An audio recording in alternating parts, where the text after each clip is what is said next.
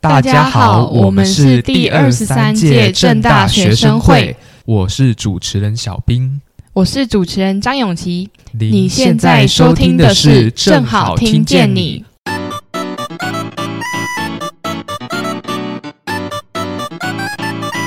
大家好久不见，我们这期的 podcast 一样按照惯例，先跟大家分享一些正大的新鲜事，再来讨论一些学校的相关议题。哎，你知道最近有什么新鲜事吗？有呀，而且我觉得这件事超酷的。是什么事啊？就是学生会会举办一个盛大的舞会啊。嗯，也太酷了吧！是什么舞会啊？正大学生会所举办的第一届舞会，我们将邀请全校学生来参加正大离校舞会。此次离校舞会以美式校园为风格，活动内容包括服装 dress code、艺人表演、社团表演、DJ 进驻。调酒、啤酒饮用等各项活动，不仅能够玩游戏，还能够欣赏表演和拍出美美的照片呢。本次离校舞会的时间于五月十八日星期四晚上六点四十至九点半，地点在国立政治大学四维堂。注意事项：一、个人只要在活动期间以任何形式弄脏场地，将与其同学当场收取场地清洁费，每人两千元。二、Dress code 为红色，但不一定要衣服、首饰、袜子都可以。三、形式为非正式舞会，单纯开心的喝酒、听歌、玩游戏即可。哇，这个活动也太有趣了吧！但是目前好像已经售票截止了耶。没关系，如果想要休息放松、抛开烦恼，却错过了离校舞会，可以去跟小树洞说说哦。什么是小树洞啊？您是不是偶尔会因为阴沉沉的天气而心情低落呢？有没有课业压力大却无处释放？如果你有这样的经验，那接下来这则新闻说不定你会感兴趣哦。那就是学生会小树洞上架啦！学生会小树洞的位置位于众院南栋一楼餐车对面。欢迎您在情绪低落时，给自己一点时间观察自己，并提笔在纸条上写下当下的情绪，将它投入树洞中，就像抛掉所有烦恼一样。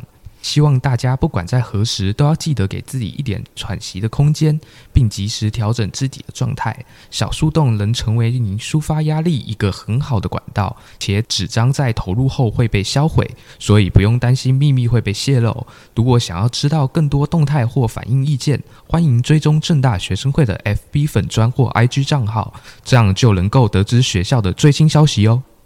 期中考终于告一段落了。我期中考持续了两周，结果考试才刚结束，又马上有一堆报告跟作业。哎，我也是，系上活动真的非常多，有一堆企划书，还有验收要做。就是说啊。每当期中周，就会开始面临到各种考试读不完、组员太累，或者是老师教的太烂，根本读不懂的问题。而且很多时候，我们又有很多课业以外的外务要处理，真的难免会觉得心累耶。哎，好 emo 啊！今天抽塔罗牌抽到很不好的牌呢。塔罗牌，塔罗牌我没有很了解，你要不要稍微跟我介绍一下那是什么？塔罗牌在最初被认为是一种游戏与娱乐的牌组，起源于意大利文艺复兴时期的十五世纪。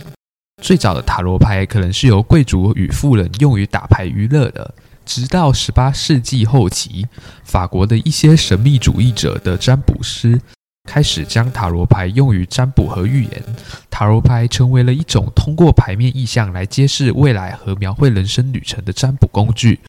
随着时间的推移，塔罗牌占卜逐渐变得流行起来，并传播到了其他地区。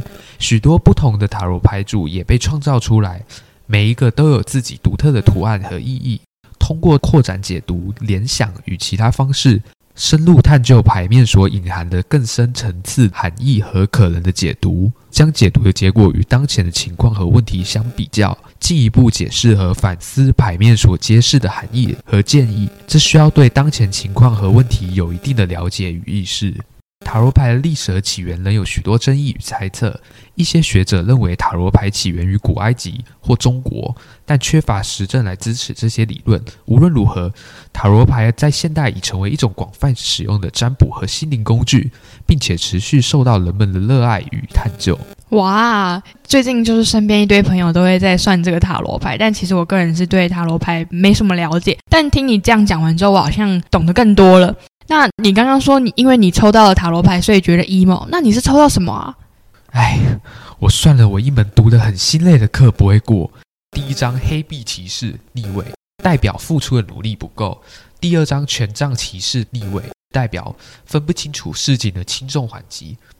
我认为非常准，因为最近都在忙系上活动，导致课业没有下很多的功夫。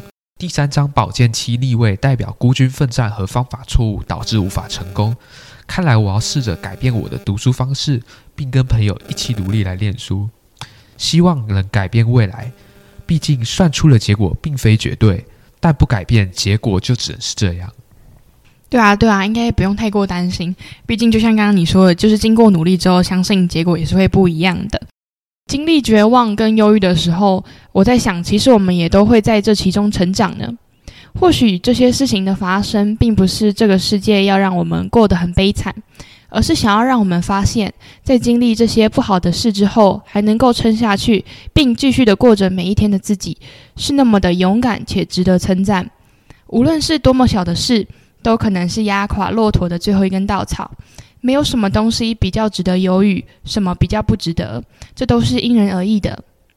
除了时刻关心自己的身心健康之外呢，我们也可以多关心身边的朋友们。前几天我在网络上看到一段很令人感动的文字，他说：“即使不在彼此身边，也不要变得漠然，也不抱持着应该会过得更好的这种想法，在还有机会的时候，在每次想起来的时候。”另外呢，因为对于校园心理健康的重视，我们正大的心理假已经在四月十八日正式上线喽。虽然同学们仍然可以自行跟授课老师沟通，并请心理假。但为了让关怀机制能够适时引入，我们还是鼓励同学可以无虑的使用校务系统中的请假系统哦。无论是前面提到的小树洞，或是心理健康假，只要是有需要的朋友们，都欢迎参加哦。说到这边，我已经决定现在就把我所有困扰写在纸条上，然后去众院蓝洞，把全部的烦恼都丢进小树洞里，用想的就感觉超级舒压耶。诶，那我就先主持到这，剩下的就交给你喽。呃，怎么这样？好吧，那就交给我来结尾吧。以上呢就是本期的正好听见你，我是主持人张永琪，我是主持人小兵。下一期的节目将会在五月二十六号上架，欢迎您持续收听。塔罗牌民俗信仰仅供参考，以上言论不代表本台立场。